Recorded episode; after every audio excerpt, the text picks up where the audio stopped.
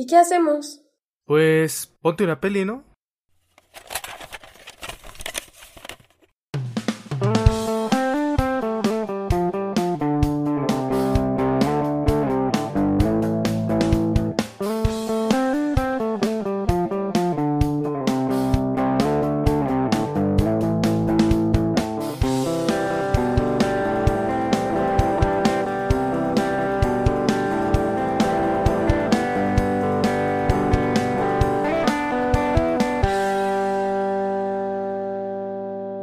¿Qué tal? ¿Cómo están? Bienvenidos a Ponte una peli, ¿no? Este podcast en el que nos dedicamos pues a recomendarnos películas entre nosotros y a platicar de los temas, de todas esas cosas que vamos viendo en estas películas. Y bueno, el día de hoy, por recomendación de Daniela, eh, nos chutamos El baile de los 41, que es eh, probablemente la más reciente producción mexicana y no, no, estoy muy bien enterado, ¿es producción de Netflix o Netflix la está distribuyendo? ¿Sí es producción de Netflix? Es de Netflix. Creo que es de Netflix. No sé muy bien, porque según yo, primero salió en cines y no sé si Netflix la, la está distribuyendo, habrá adquirido los derechos. No, no sé muy bien por ahí, pero bueno, es una producción mexicana, completamente mexicana, una gran, gran producción. Que eso fue lo primero que me llamó la atención. Hace rato platicaba con Daniel antes de entrar a cabina, que a mí lo primero que me llamó la atención es la producción, ¿no? O sea, es una producción de altísima calidad. La fotografía, eh, se trata de una película de época, definitivamente creo que la podemos eh, calificar de una película de época y entonces todos los acabados, los decorados de interiores, eh, los vestuarios, todo está mm. preciosísimo y que además nos remiten a una época que creo que es ya clásica dentro del imaginario mexicano, ¿no? Que es el, el porfiriato, ¿no? Esta época como de... de traer, de importar estas usanzas francesas, ¿no? Entonces todo, todo esto lo vemos en la película tenemos por ahí también a un maravilloso Porfirio Díaz. Pero bueno, vamos entrándole al tema principal de la película, ¿no? Que básicamente es la culminación de la misma, el baile de los 41, que no eran más que estos bailes que se llamaban bailes invertidos, así era como se conocían en aquella época, que eran prácticamente pues bailes de personas eh, homosexuales, ¿no? En este caso, hombres específicamente, y que eh, algunos de ellos pues se vestían de mujeres, etcétera, ¿no? No sé, ¿ustedes cómo vieron esta película? ¿Qué, qué es lo que más les llamó la atención de ella? Uf, pues yo la verdad la recomendé porque en noviembre fui con Carlos a, a verla al cine y yo salí extasiada. Eh, cuando vimos la sinopsis y demás, pues dijimos, ay, pues es una película mexicana, ya de, de estar tan buena. ese, es, ese, es, el estigma, ¿no? Es que ese es el la verdad es que sí es un estigma, pero cuando, o sea, verla fue es que es hermosa, o sea, es, visualmente es bellísima, la historia es bellísima, creo que las actuaciones son también maravillosas, de verdad, todos los actores eh, lo hacen increíblemente bien, transmiten tantas cosas, de verdad, eh, las escenografías, estéticamente hablando, son un goce visual totalmente, o sea, verla es una delicia, ¿no? Yo salí de, de, de la, de la, del cine llorando, no sé si por el final, si por el goce estético, porque finalmente la fotografía es, es una obra de arte, ¿no? O sea, yo, yo le decía a Carlos, esta película es una obra de arte totalmente, la escenografía, la ropa, eh, las tomas tan, tan, no sé, tan precisas que hacen de, de, de, ciertos eh, ángulos, no sé, de verdad es una película que yo la terminé de ver y, y, y Ana, bueno, este, una vez fui con Ana a ver una película que, que, creo que también comentamos aquí, eh, mexicana y según yo era mi favorita, pero definitivamente creo que el baile de los 42 la desbancó totalmente, o sea, nunca había visto una película mexicana de esa calidad, de esa envergadura, de tan, de un, de un guion tan cuidado, de una película, de una fotografía tan cuidada, de verdad es una película que a mi parecer es una belleza. Pero sí te gustó, ¿verdad? Por eso se les recomiendo. Creo que sí. Creo que sí le gustó. A mí también me gustó mucho esta película. Creo que Está, es muy curioso cómo al principio puedes simpatizar con unos personajes y al final como que cambia tu lado, ¿no? Del lado del que estás simpatizando. Eso me gustó mucho. Y el final, que estoy esperando a que tú me digas cuál es el final del cine, aunque ya leí, pero no sé si es cierto o no. Pero el final, a mí me, me gustó mucho el final, porque siento que es que, que, así es la vida, ¿no? O sea, lo que puede ser tan desastroso para otra persona, a una persona, o sea, a la otra no la toca, ¿no? Y la vida sigue como si nada. Y es tan triste y todos los sonidos del final es como... Yo estaba llorando con este tipo, o sea, no manches, qué horror. o sea, si me pasa lo que le pasó a él, yo me muero. O sea, y la, y la mujer como, nada, o sea, se escuchan los clink clink del té comiendo. Ay, no, es horrible eso. Ah, bueno, a, a mí, a mí en, en, en, particular, lo que decía ahorita Daniela, que cuando uno va al cine y ve que es una película mexicana, a veces tiene el estigma de que no va a ser una película buena, ¿no? Y eso pues, se debe a que normalmente las películas que están en los dos cines principales que hay en este país, o al menos el, el único que queda, este, las películas que sí, cierto. las películas que llegan ahí eh, normalmente son películas como pues, muy palomeras y, la verdad muy chafitas, ¿no? Porque transportan el lenguaje televisivo a la pantalla grande, utilizan eh, recursos muy básicos, eh, son melodramas pues muy, muy chafitas, los actores son los mismos que tú ves en una telenovela de las ocho en las dos principales televisoras. Y esta es una película comercial, o sea, esta es una película que tuvo miles de pesos de producción y que utiliza, eh, bueno, y que el actor principal es eh, un ex rebelde, es, digamos, un miembro del Star System mexicano, pero lo increíble de todo es que es una muy buena película, ¿no? Una buena en, en, su hechura y en su fondo, ¿no? Y eso es lo que salta porque en el cine mexicano como que yo creo que está eh, esas dos partes. O sea, están estas películas que les comento y están las otras películas de autor clavadas de arte que no se, que no se proyectan en las salas comerciales. Que solo llegan a los festivales, ¿no? Eh, que están en los festivales y que ganan ahí eh, miles de premios. Y está como una tercera categoría en la que está Cuarón, Iñárritu y Del Toro, ¿no? Que entonces ya son como los favoritos, ¿no? Ya están en otro nivel, ¿no? En otra liga. Juegan en otra liga. Yo pondría así como esas tres categorías en el cine mexicano.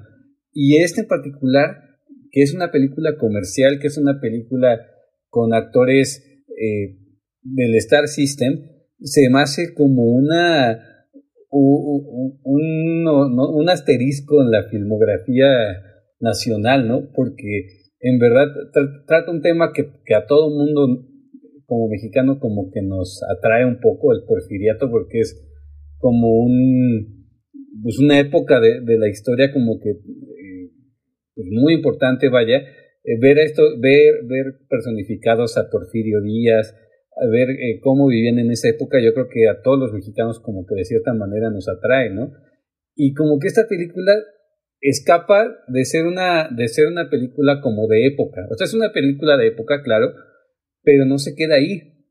O sea, no es una película como, como Zapata, ¿no? Donde sale... Ajá, no es el punto central de la película, ¿no? es el punto, es solamente como el escenario, ¿no? La época.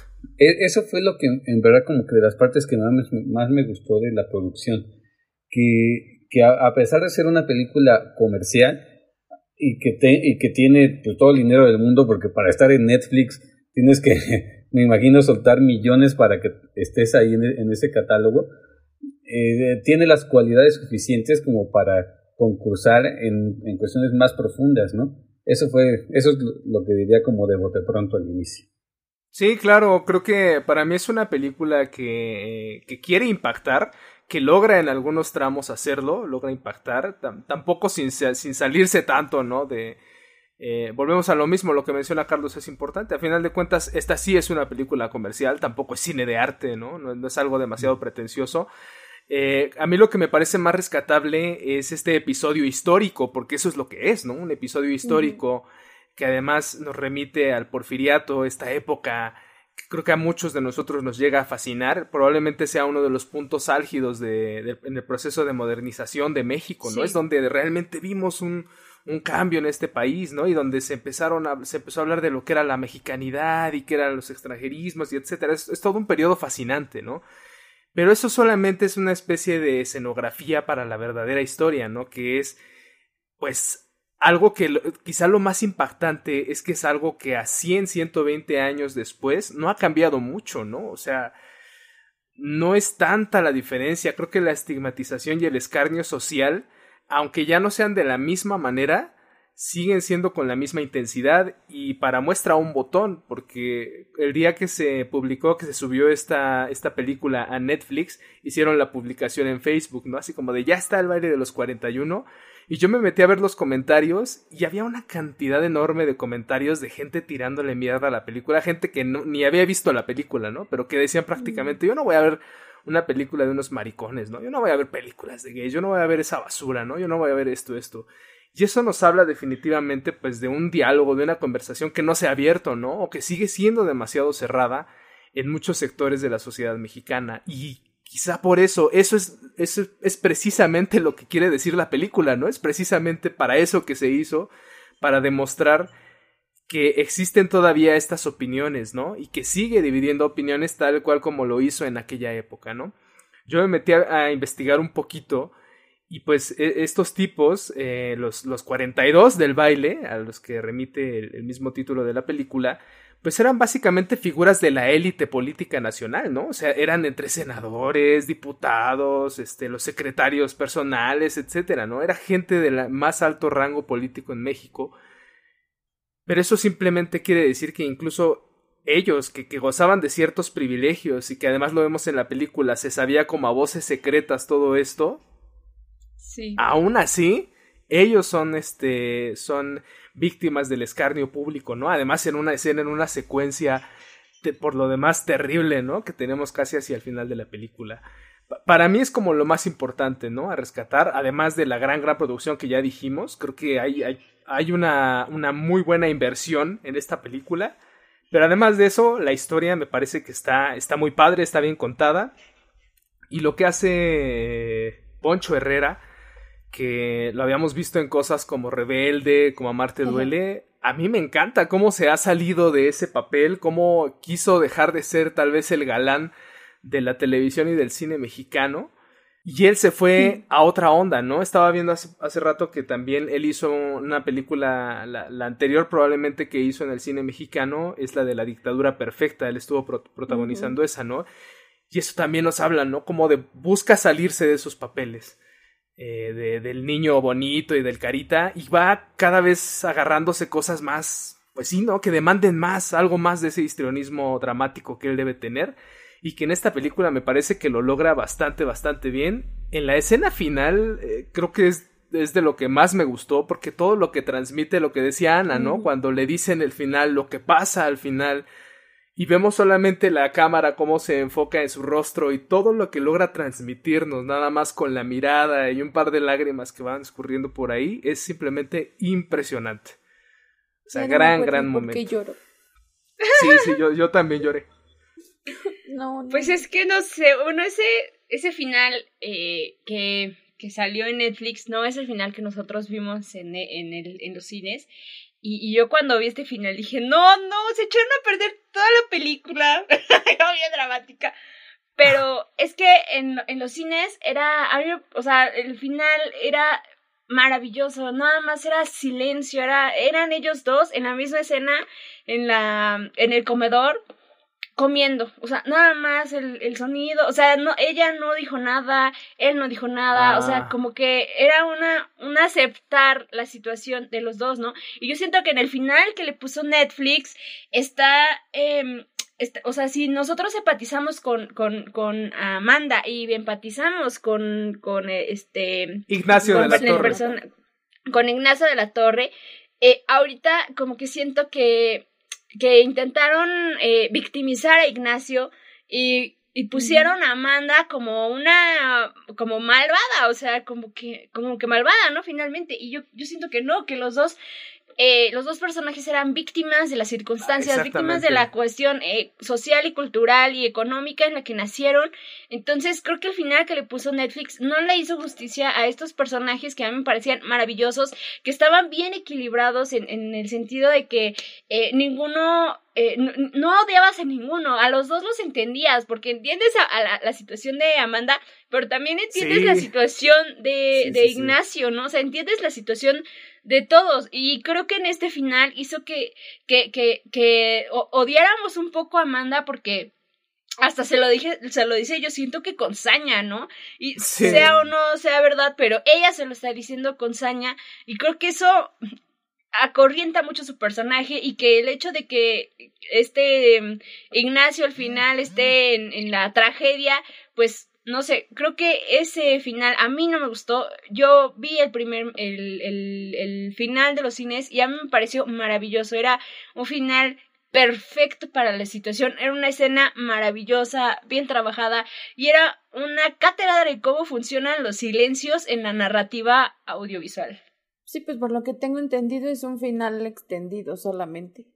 Sí, dura, o sea, el final de Netflix son 10 segundos más. O sea, no, tampoco es como muchísimo más, pero sí coincido con Daniela. El, el, final que llegamos a ver en el cine eh, te dejaba con una sensación como de, de chale, o sea, pobre de los dos vatos, ¿no? O sea, pobre de, de tanto de Amada como de Nachito porque pues sí, al final Nachito no puede ser gay, o sea, no puede ser gay a, profundidad. A voces. Y, y Amada no, no es Amada. Amada, Amada, tiene el eh, tiene el peso de su de su nombre, ¿no? o sea, el, y, y eso era como lo chido del final, ¿no? O sea, que ninguno de los dos personajes se realiza, ¿no? O sea, al final, sí, coincido con Daniel Amada, termina siendo como la, la, la, la, que queda así como muy fuerte y Ignacio todo destruido, ¿no? Cuando al final los dos están destruidos. Sí, claro. Sí, sí, sí, tenemos, eh, pues a mí me parece, es lo que también Ana lo mencionaba hace rato, tenemos personajes muy humanos aquí. Y coincido completamente en que no, no podríamos ver al personaje de Ignacio como completamente bueno, ni al personaje de Amada como completamente malo, ni viceversa tampoco, sino que son personajes completamente humanos, ¿no? Con, con virtudes y fallas como cualquier ser humano. Hay momentos en los que vemos al personaje de Ignacio cómo la trata. Hay una secuencia terrible cuando ella le está eh, pidiendo que le dé un hijo y él la saca prácticamente arrastrándola de la habitación, ¿no? Em, eh, creo que hay, hay, muchísimo, también muchísimo discurso aquí de, de, lo que es el machismo y de lo que ha sido el machismo históricamente en México, ¿no? Eh, que creo que el machismo es un concepto que está completamente separado de cualquier preferencia u orientación sexual, ¿no? O sea, eso sí hay que dejarlo claro, ¿no? Estos, estos, estos personajes también eran machistas, ¿no? También ejercían un cierto machismo. Eh, en la forma en la que se expresaban, ¿no? Sobre sus esposas en estas reuniones que ellos tenían y que eran reuniones como secretas y cómo se expresaban de ellas y cómo y también cómo la sociedad se expresaba de ellos. Entonces, creo que a final de cuentas todos de, en, diferentes niveles terminan siendo víctimas de un sistema que no los deja ser ellos mismos, ¿no? Que, que no les permite crecer eh, en ese aspecto humano, ¿no? También vemos que Ignacio tiene pretensiones eh, profesionales, políticas, ¿no? Específicamente, tiene, tiene aspiraciones muy, muy grandes. Y es esta condición, ¿no? De, de, ser diferente para esta sociedad la que no le permite crecer y alcanzar ese sueño, ¿no? Y entonces creo que todos, a final de cuentas, viven en una especie de prisión, ¿no? Todos están aprisionados dentro de una forma de vida que es la que dicta la o la que dictan las buenas costumbres, pero no es la que ellos quieren, no, no es la que ellos desean para sí mismos. Y hay algo que nos toca directamente a nosotros los tolucos o los mexiquenses, que no ven que Nachito quería ser quería ser este gobernador del estado de México. ah, quería ser de gobernador del estado de México cuando Villa, o sea, en, el momento en que se está, en que transita la historia, está Villada como gobernador y Villada es como considerado uno de los grandes gobernadores de, del Estado de México y le quería quitar el, el puesto, ¿no? Entonces también nos toca a nosotros como, como tolucos y mexiquenses, que eso también está chido. Sí, sí, sí, hay, hay mucha, mucha historia aquí también, definitivamente. Bueno, es que yo creo que te, toma temas como que súper fuertes, ¿no? O sea, por de, de bote pronto el de la familia que el de la familia convencional el de la familia eh, de clase alta no porque finalmente son los white de, de México no todos todos ellos eh, pero cómo cómo el hecho de sostener una familia o lo que provoca sostener una familia eh, los lleva a hacer cosas que no quieren, a ser infelices, ¿no? Y hay una escena que, que, que están jugando billar y uno de los 42 le dice a otro, es que en la familia hay que hacer concesiones y yo creo que eso es súper fuerte porque finalmente es eso, ¿no? O sea, para, para mantener las... Eh, pues sí, la, la, las apariencias para mantener, para poder mantener su nivel de vida secreto, incluso su nivel de vida económico, tienen que tener una esposa, tienen que tener hijos, ¿no? Y lo vemos con, con Amanda, que constantemente le están diciendo, ¿pa' cuándo? ¿Pa' cuándo el chamaco, no? O sea, porque de nada sirve de. ¿no? Ajá, llevan meses casados, ¿no? Y a cada rato le están diciendo. Pero con una naturalidad, o sea, el general Porfirio Díaz le está diciendo a, a Nachito que se ponga. se ponga pues vigoroso para, para conseguir a, al hijo, ¿no? Y finalmente eso también es como estas asociaciones, estos negocios familiares eh, que político-económicos y que la mercancía eran las hijas, ¿no? Finalmente las esposas, porque vemos a Amanda que, que ella es un trato, o sea, hicieron un trato para, pues, sí, tú vas a ser gobernador, pero vas a ser feliz a mi hija, vas a darme un nieto entonces, eh, y, finalmente todas las, las amigas de Amanda, eso es lo que, ese es el final que van a tener y además están conformes con eso y lo saben y están, eh, pues, digamos, a gusto, ¿no? Porque saben que se van a casar con un hombre, con un chavito bien, de, de, de la sociedad política mexicana que Con un Samuel García, ¿no? Un Samuel García cualquiera. Exactamente, ¿no? O sea, y mientras le tengas el castillo, lo, la, las perlas, los, los diamantes, ¿no? Como, como le decía Amanda, ay, qué perdón tan bonito y tan caro, ¿no? De, de diamantes. Pues ahí, ¿no? Ahí estás, ¿no? La, esta idea de, de, las mujeres, pues en, en, lo, en lo privado nada más, ¿no? Eso también es súper fuerte porque creo que nos muestra que no había otras posibilidades de ser humano, o sea, ni tanto hombre como mujer. O sea, eres hombre, te toca la política, te toca tales, ya tienes un rol asignado y no puedes salirte de él. Y lo mismo pasa con, con las mujeres, ¿no? O sea, no puedes salir del, del rol de ama de casa, de tener un hijo, de tener pues todas esas cosas, ¿no? Que, que en ese entonces te hacía mujer o eso. U hombre también, ¿no? O sea, que te hacían o ser una mujer o ser un hombre en la sociedad de ese entonces y en la sociedad de hoy en día, porque pues volvemos a lo mismo, hay, hay, muchas cosas que no han cambiado, ¿no?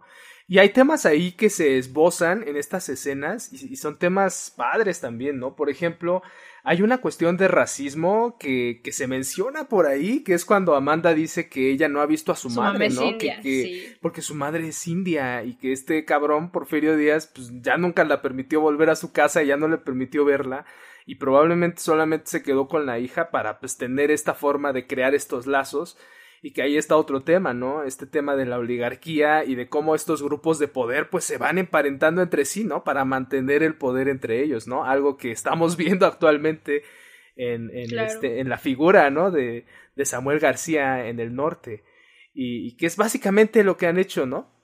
Justamente la historia parece que o sea, no es que se repita, sino que la historia no ha cambiado. No, no ha cambiado, eso es lo cabrón, ¿no? Este, siguen o sea, en nuestro querido Estado de México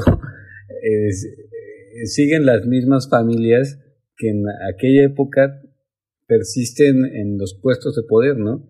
Y así me imagino que, o sea, en, Nuevo León los de la Garza, en todo el mundo, pues en todos los estados, vaya, siguen siendo los, los mismos grupos que están ahí, ¿no? Y persisten, ¿no? Y, y siguen teniendo estas prácticas eh, de, de favores, ¿no? O sea, de esas prácticas de, eh, favor, así, algo tan doloroso que puede ser el favor de darte a mi hija por, por un puesto y ahora pues no, ni, quizá siga pasando, pero ahora quizá sea más por billete o por favores ahí económicos o políticos, ¿no? Pero al final la historia es la misma, ¿no? La historia, eso es triste que en México no haya, no haya habido un, una especie de cambio o de evolución. ¿no?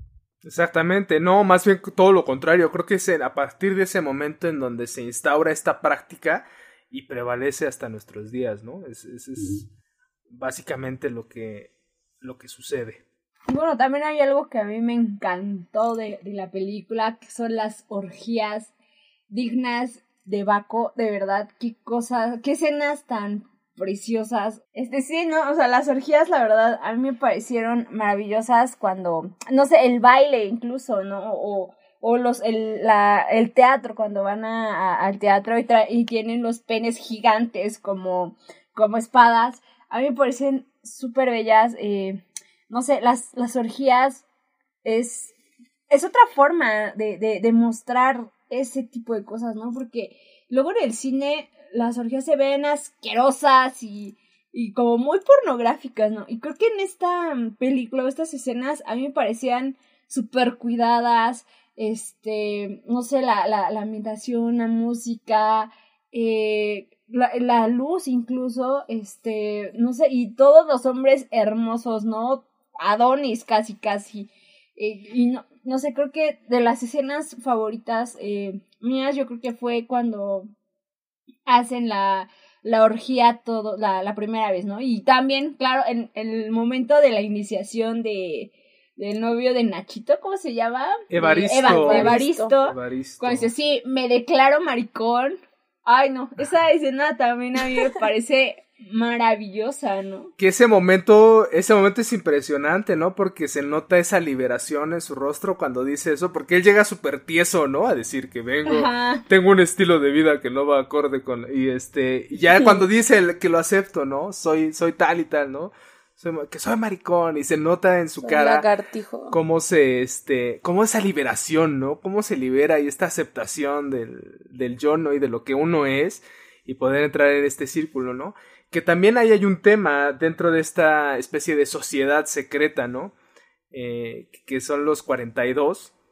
Eh, también ahí hay un tema importante, ¿no? Porque hay un momento en el que me parece que es, no sé si es como el, líder o el secretario de esta asociación, pero que les dice, ¿no? Le dice creo que específicamente a Evaristo, les dice, lo que están haciendo Ignacio y tú no está bien. No está bien. No está bien entre nosotros, porque también tenemos nuestros códigos y nuestras reglas y nuestras normas. Entre nosotros no se vale tratarse de marido y mujer. Eso mm. tampoco está bien, ¿no? Entonces es como ir de un de acá para allá y dónde me acomodo y dónde soy feliz y dónde puedo ser realmente feliz, ¿no? Y es quizá por eso que, que, la, que la, tragedia eh, pega más al final, ¿no? En, en ese final de, de Netflix que ya hemos comentado, eh, no tanto, yo, yo no lo vi tanto por el lado de este de Amada, de Amada Díaz, ¿no? De presentarla como un personaje antagónico completamente o villano, sino más bien por la tragedia que vive, que vive Ignacio, ¿no? De saber que su amor, que el amor de su vida probablemente está muerto, ¿no? Entonces, eso también es, es, es como difícil, ¿no? Esas, esos códigos que, que salen de un sistema y entran a otro que tampoco los deja ser completamente, ¿no? Es que también tiene unas escenas bien fuertes, o sea, por ejemplo, la noche de bodas en la que él se está masturbando y nada más la toma ella como receptáculo de semen, eso es súper fuerte, o sea, eso es terrible. y, y, y, entiendo, o sea, e, en esa escena obviamente uno puede odiar a, a, Ignacio, sí, pero por también supuesto. sientes empatía, o sea, porque no es algo, o sea, no le gustan las mujeres, no le gusta a su esposa y, y es se siente obligado, ¿no? Hay una escena donde incluso en, en el acto le enfocan el rostro y tiene una expresión como de asco, como de sí, horrible, o sea, horrible, horrible. y sí, también son, son estos eh, claroscuros, ¿no? Que, que no puedes completamente empatizar con eso, pero tampoco te puedes desligar, ¿no? Es como, oh, es algo demasiado complejo. Es como cuando está hablando en el, este club con uno de los viejitos, creo que con el presidente, ¿no? Le dice que cómo está su esposa y que sus obligaciones, este, que unas son más difíciles que otras, ¿no? Pues las maritales. Sí. No manches. Sí, ese, ese, y a eso, ese a eso es a lo que me... ¿no? Sí, eso es a lo que me refería cuando decía que, que, uh, que de alguna manera empiezas simpatizando con uno y al final simpatizas con otro, porque al principio cuando yo lo empecé a ver, pues obviamente la balanza como cae está, ¿no? Como que vas viendo la historia de los dos, pero cuando muestran estas escenas, por ejemplo la de Ignacio, que para mí en algún punto me cae como en violación, porque o sea, no hay estímulo, no hay nada, o sea, nada más va para adentro en seco, qué horror.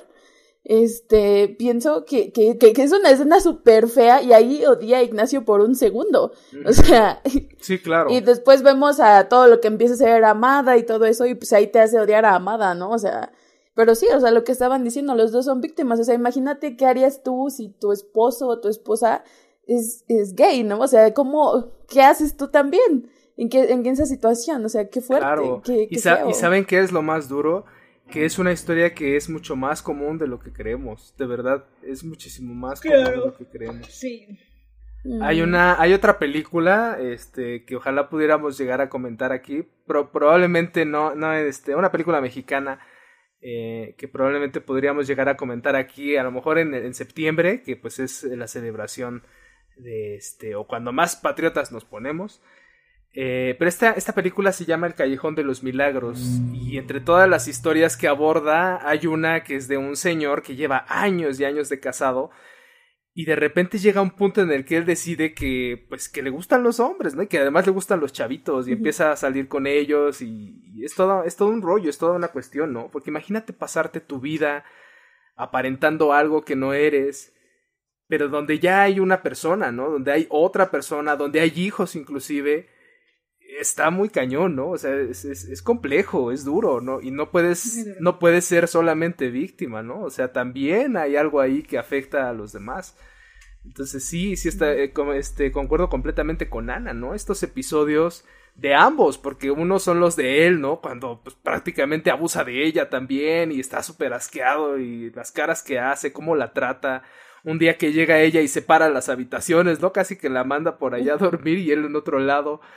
Y también ella hace lo mismo, ¿no? Cuando tiene esta presión del hijo, en una de esas se mete a su habitación y prácticamente casi abusa de él. ¿no? Lo viola. lo abusa de él, ¿no? Entonces sí. no te voy son, a curar. Son, personajes muy, muy complejos, ¿no? Sí, bueno, ahorita que me hizo esto de la película, también les voy a recomendar otra película que a mí, que también es de mis películas favoritas, no sé si la han visto, La chica danesa.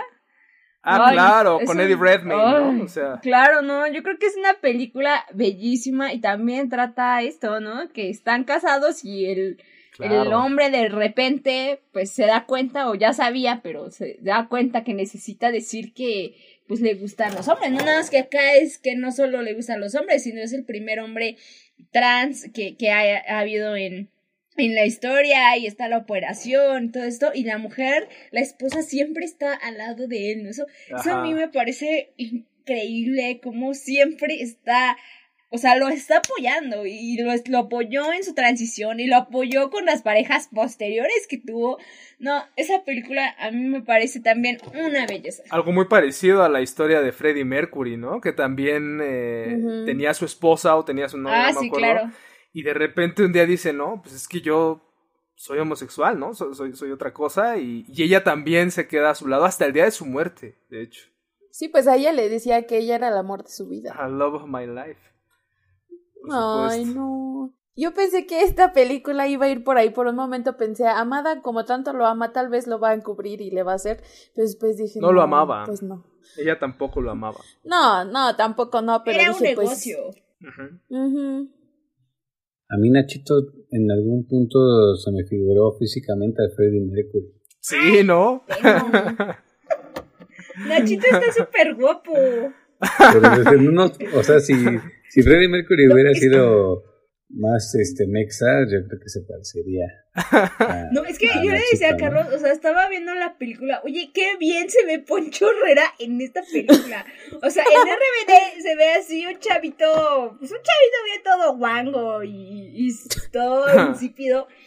Pero en esta película, o sea, su bar, o sea, se ve muy masculino, muy macho mexicano, o sea. Yo pensé que su bigote era falso. Cuando se estaban besando en algún punto dije, se le va a arrancar va a su bigote. sí. No, a mí me parece súper guapo Nachito. Un tacazo de ojo también. Otra de las cosas que me gustó fue que eh, tuvieron el chance de, por ejemplo, de grabar en el Museo Nacional de Arte, en el MUNAL. Ah, sí eh, así donde están la, como la, las oficinas de los diputados y eso, que este lugar está así súper, súper, súper padre.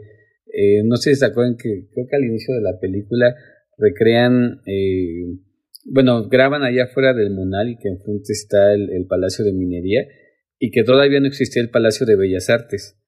Y entonces al fondo no se ve el Palacio de Bellas Artes, o sea, se ve nada más como jardín de la, la, de la Alameda Central.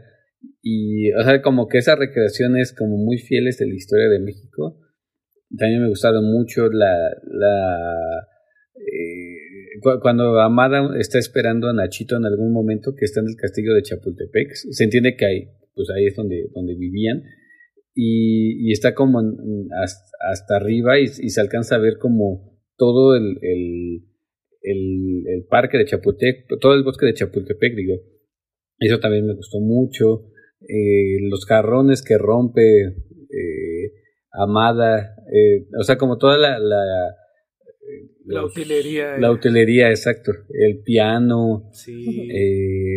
si algo, si algo tiene esto es que está muy cuidado. Sí, sí, sí, los, los vestidos, la comida, me encanta cuando, cuando le dice, cuando van a, a, cenar y le, y le, dice amadas a, a, su papá, Porfirio Díaz, que le hizo guachinango como le gustaba. Eh, o sea, como que todavía no, se le... No, muy, muy franceses, pero les gustaba el guachinango, ¿no? Entonces, este, eh, eso, todos esos detalles me, me gustaron también mucho. Sí, está padrísimo. Todo eso está, eh, la, verdad es que pues, no somos historiadores ni nada por el estilo, pero yo creo que debe tener un rigor histórico, pues bastante, bastante bueno, ¿no? Debe haber ahí una investigación de rigor histórico muy, muy buena y muy profunda. Y ahorita que dices eso, yo me puse a investigar y, y dicen que, que nadie sabe realmente cómo pasó esa historia. Sí. O sea, que, que se conoce, pero que nadie sabe porque todos están todos los que ya estuvieron en ese entonces que murieron, ¿no? Y al final pues vemos lo que estaba diciendo Daniela, ¿no? De por mantener las apariencias, pues vemos que Porfirio Díaz rescata, ¿no? A su este. Pero pues según la historia original o lo que yo leí es que él se escapó. Sí, de hecho era algo que yo quería comentar porque también estuve investigando, ¿no? Pues qué, qué tanto había de verdad en esta historia, ¿no? ¿Qué, tanto era ficción, qué tanto era verdad. Eh, y sí, obviamente las fuentes históricas apuntan a que obviamente el hecho sí sucedió, pero eh, se supone que no había nombres tan, tan importantes en esa lista y que era un club de 42 personas. No, ajá. Y este, pero solamente se arrestaron 41 y se supone que el número 42 es el rumor, o sea, hasta ahora es un rumor, ¿no? Que el número 42 era Ignacio de la Torre y Mier, y bueno, que se explicaría por qué era el, el yerno, ¿no? De, de Porfirio Díaz, entonces presidente de, de, México, y que bueno, pues más que salvarlo a él, creo que estaba salvándose a sí mismo, ¿no? Porfirio Díaz, salvando esa, esa, relación eh, política, ¿no? Sí, bueno, de hecho, cuando, la vez que fuimos a... Ah, no, una vez fuimos Carlos y yo a Ciudad de México y yo vi una exposición en el centro, ¿te acuerdas? que estaban los fragmentos de, de los periódicos del baile de los 42. Ah, así es como que es una. Eh, esa es una eh, ilustración, una, un grabado de José Guadalupe Posada. Porque mm, ah. eh, él, él era quien se encargaba de ilustrar varios de los medios de la época. Y era el caricaturista, ¿no? Prácticamente de la época. Sí, era el, el monero de la época. Era el monero. Y y justo cuando ocurrió el, el eh, cuando salió la noticia, él fue quien, quien ilustró a forma de caricatura que habían capturado a 42 maricones en, en el centro de la Ciudad de México, ¿no? Y, esa caricatura ahí persiste, o eh, si la buscan ahí, luego, luego le sale y es, se ha convertido también en un icono. También me llama mucho la atención de la película esta eh, blanquitud de los personajes, esta eh, ese eurocentrismo que hay en toda la película. O sea, por ejemplo, nos, hay escenas, por ejemplo, cuando están con sus amigas eh, chismorreando sobre la, la, vida de casada y los, lo, incluso los vestidos que, que las mujeres portan, todo es súper de la realeza europea. O sea, eso a mí me causa, eh, pues sí, mucho conflicto, ¿no? Porque finalmente creo que bueno, obviamente es una, una herida que, que, los mexicanos tenemos desde, obviamente, desde, desde, desde los españoles, pero es una herida que no cierra y que es muy difícil cerrar esta, esta blanquitud de, de los personajes, de, de, de la gente, ¿no? Y la gente de pie que, que siempre busca eh, lo europeo, lo gringo, eh, todo menos lo, lo mexicano, ¿no? Y, todo lo hemos hecho. Y justamente con el primer comentario que yo abrí el podcast de que eh, se me hacía raro que una película mexicana fuera buena, lo confirmo, ¿no? O sea, es, es, una herida que no cierra y que nunca va a cerrar y que los medios de, de comunicación y las películas históricas y las películas de actualmente las siguen haciendo, ¿no? Porque finalmente, ¿qué es lo que vemos eh, en las películas actualmente mexicanas?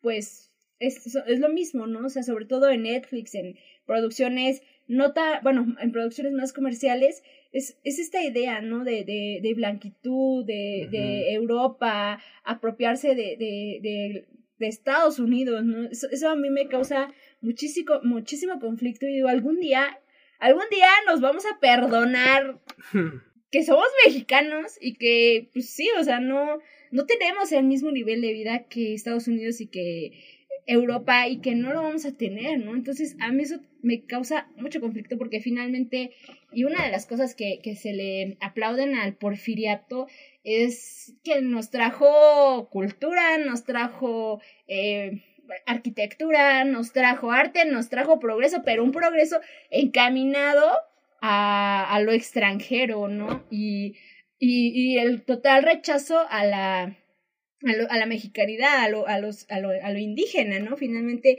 cómo, cómo trataban a, a la mamá de, de, Amada. De, Amanda, de Amada, ¿no? O sea, es que mi mamá es una india y no me perdonan que sea una, una india, ¿no? Y finalmente Amada, o sea, la, su personaje también es una, es una mujer indígena, ¿no? Entonces, creo que también eso hay que, hay que poner atención porque es súper duro que a estas alturas, en siglo ya en, la, en plena pandemia sigamos idealizando a Europa y Estados Unidos me parece abominable. Sí, definitivamente. Eh, creo, que hablando de eh, lo que mencionas, ¿no? De la herida de la mexicanidad, creo que este es probablemente la, la herida de la mexicanidad moderna, ¿no? De, de, cómo percibimos al México moderno, es definitivamente el porfiriato eh, toda esta brecha que, que, empezó a abrirse en ese momento o que ya existía y que se agrandó muchísimo más, ¿no? Ya lo, mencionamos, el progreso, por un lado con la tecnología, con las máquinas, con la cultura, etcétera, y por otro lado, pues los campesinos, ¿no? Que cada vez iban quedando más y más y más rezagados, ¿no? y que a día de hoy pues siguen ahí luchando y alzando la voz por sus derechos, por, por, el derecho a ser reconocidos dentro de la sociedad mexicana, ¿no? Algo de lo que todavía estamos muy muy lejos eh, de llegar, ¿no? Pero también hay, hay, otras cuestiones históricas aquí. A mí me encantó. Hay una parte en la que me mencionan a Maximiliano de Habsburgo. Y esa parte ah, está súper interesante. O sea, esa parte es un diálogo así chiquitito. Pero me encanta y además como que el paralelismo que se traza ahí.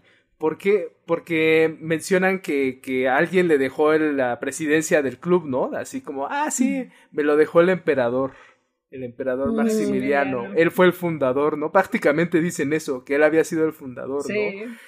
Y, y, recordemos que la esposa de Maximiliano, Maximiliano de Habsburgo, que era Carlota. Carlota, la loca de Miramar, que además se supone que ella quedó loca, ¿no?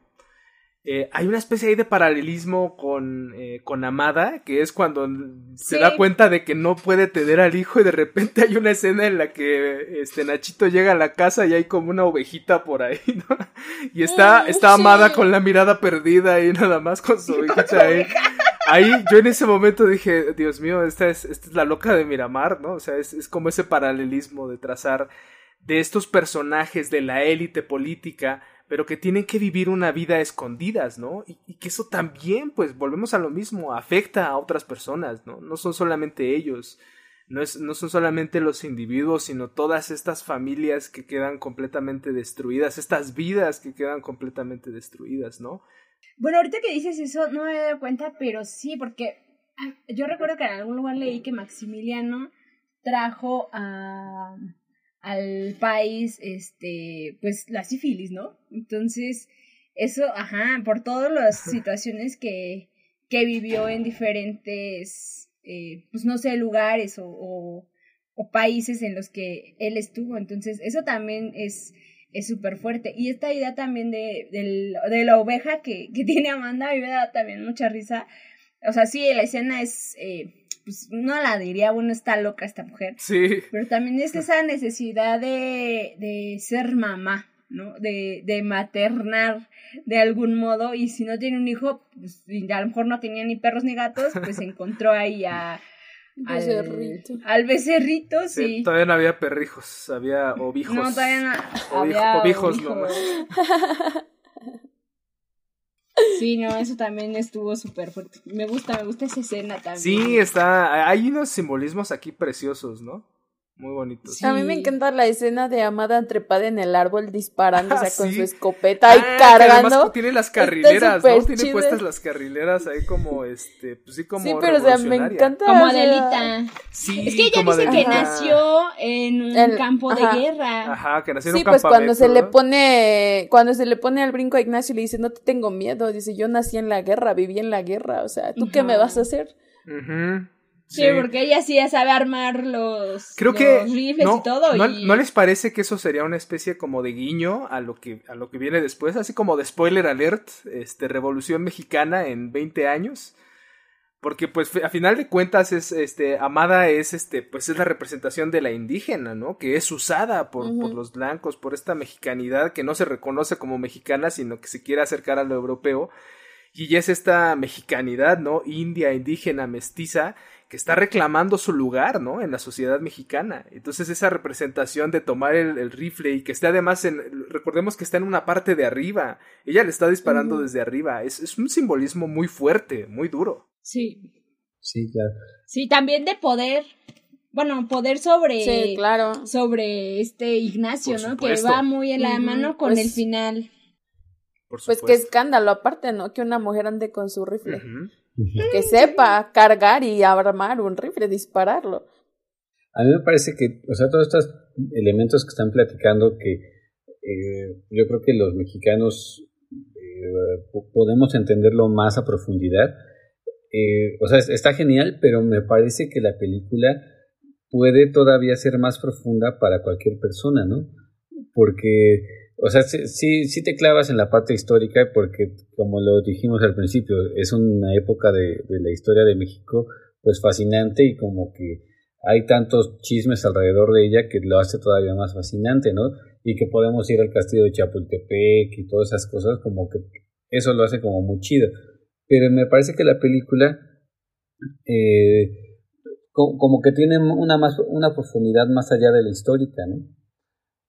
La histórica está, claro. presente y está Son niveles, ¿no? O sea, hay, un nivel, creo que un nivel de lectura es el inmediato, que es el histórico, ¿no? Que ya hemos estado revisando.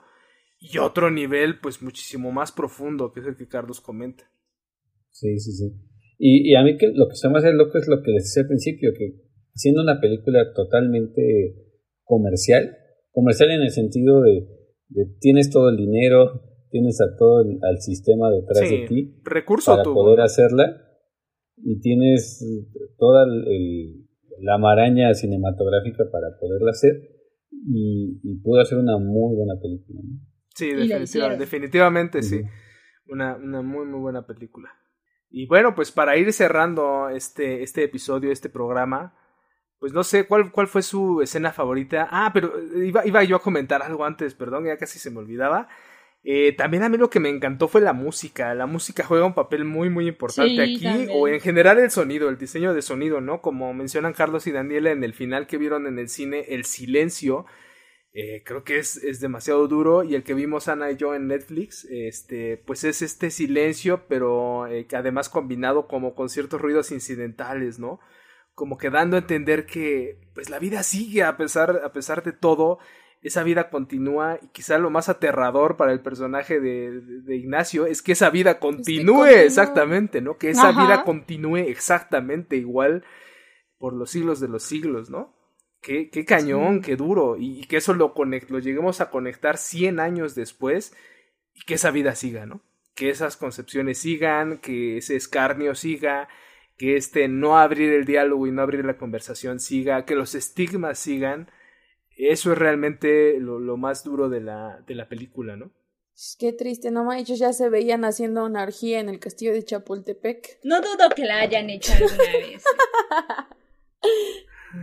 sí, seguramente, ¿no? Ay, no. Seguramente. Seguramente. Pues, ¿Quién sabe? ¿Quién sabe? Nunca lo sabremos. Maximiliano la hizo.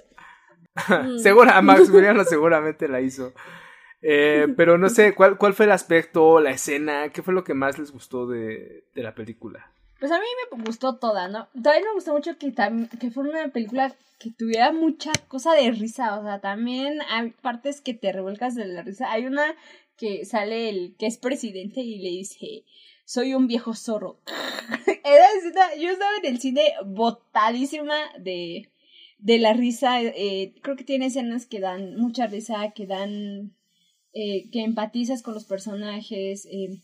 David, creo que una de mis escenas favoritas, y no la comentamos, fue cuando está con Evaristo en el río y están jugando, ¿no? Y están jugueteando y se van también con la, con la, en, los caballos a, a cabalgar. Yo creo que esa es una de mis escenas favoritas. Se me hace súper romántica, se me hace súper bien hecha.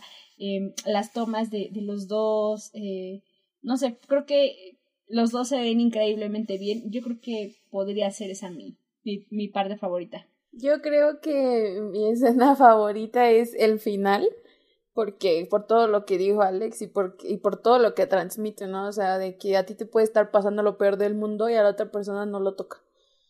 O sea, la vida sigue y, me encanta esa escena porque aparte es tan dura, es, es eso, o sea, es escuchar el, sí, escuchar el silencio y todos los sonidos que interrumpen y que rompen el silencio.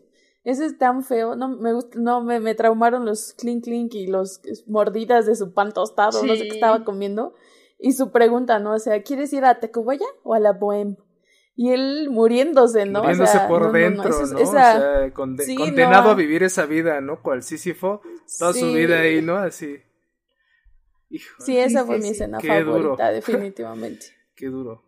Eh, a, la mía yo creo que fue eh, quizá la del cordero, cuando sale un par de veces el, corderito, porque se me hace incluso hasta unos guiños al cine surrealista mexicano. Sí, claro. Porque eh, no, como que salta mucho que de repente salga el corderito y solo un par de veces y, no, y no vuelve a pasar, ¿no? No vuelve a salir, vaya. Y así me acuerdo mucho como de Los Olvidados, cuando en una parte eh, como que hay un revoloteo, están en, el cuarto y hay un revoloteo como de, de carne y como de otros elementos y ya después no vuelve a pasar, o sea, después sigue la historia normal. Y así con otras películas de, de Luis Buñuel, por ejemplo, cuando, cuando estuvo acá en México. Eso fue como, como momentos como, como que me gustaron y, y, nada más otra vez hacer énfasis en que pues el cine mexicano eh, pues no solo es el cine aunque suene trillado no solo es el cine que hace Omar Chaparro y Eugenio Derbez no o sea, el cine mexicano yo creo que tiene un así, de gente muy sobresaliente. O sea, desde las gentes muy gente muy clavada como Reigadas o Amate Escalante a, a gente ya así como Cuarón, Iñárritu del Toro, que ya son un superstar system, pero a gente que hace películas como el, el, baile de los, de los 41, ¿no? Que es, son películas comerciales totalmente, pero que no pierden calidad. Sí, claro, a mí creo que también es uno de los, mis aspectos favoritos de la película. De escenas me quedo también definitivamente con el final, eh, el que vimos en, Netflix, por, por, por, las razones que ya expusimos, ¿no? Ese silencio que se queda ahí solamente interrumpido por los sonidos incidentales de una cotidianidad que se alarga hasta la muerte, ¿no? O sea, ay, qué terrible, ¿no? Qué terrible. Y eh, de las escenas, coincido con Daniela también, hay, hay mucho, eh, final, a final de cuentas hay, hay, mucho mexicanismo, ¿no? En esta película. Entonces, ah, todos sabemos que el mexicano es esta vida trágica, pero llena de comedia, ¿no? esta tragicomedia permanente. Y ah, el momento en el que salen borrachos del club y están por las calles ahí de la Ciudad de México y que están diciendo, ah, que vas a llegar a presidente y tú vas a ser la primera dama, ¿no? Esa, todo ese momento, ¿no? Cómo sueñan ellos también y tienen sus sueños y sus aspiraciones también, ¿no? De, de, ser parte de, de, la sociedad y de la élite política. Eh, y, bueno, sí, definitivamente, gran, gran película. Eh, una película completamente comercial, sí, coincido con eso. Pero no por eso eh, una película eh, que se ajusta a lo que se hace comúnmente en México, ¿no? Y coincido también completamente con el comentario de Carlos. Hay muchísimo cine que se hace aquí, que tal vez no llega a las salas, que tal vez no llega a las plataformas de streaming, pero que es cine de muy muy buena calidad, ¿no? Y, qué padre que Netflix también esté apostando por esto. En prácticamente en el intervalo de un año, Netflix apostó por Ya no estoy aquí, apostó por esta película y las dos me parece que ofrecen algo completamente diferente, algo innovador, algo fresco y que vale mucho la pena ver, ¿no? Y que además está, está muy bien hecho. Entonces, pues... No les quita méritos ser mexicanos. Sí, no, por supuesto que no. Y, y, no les quita méritos el no tratar de los temas que comúnmente se tratan en el cine mexicano, ya sea los refritos de estas comedias importadas eh, en un afán de blanqueamiento del cine mexicano, como tampoco eh, la clásica eh, película, ¿no? Independiente, ¿no? A blanco y negro y retratando toda la miseria de, de este, de este país, ¿no? O la clásica película de narcos, ¿no? Entonces, hay muchas, muchas realidades en este país que merecen la pena y ha habido muchas realidades también en el pasado que, que, vale la pena rescatar y seguir contando. Entonces, pues, si ustedes ya vieron esta película, escríbanos, coméntenos si, si les gustaron los comentarios que hicimos hoy, si coinciden con ellos, si, si tienen otras opiniones. Y si no la han visto, pues se las recomendamos muchísimo para que vayan ahora mismo a Netflix y le den play al baile de los 41. Nos vemos en el próximo episodio. Bye. Bye.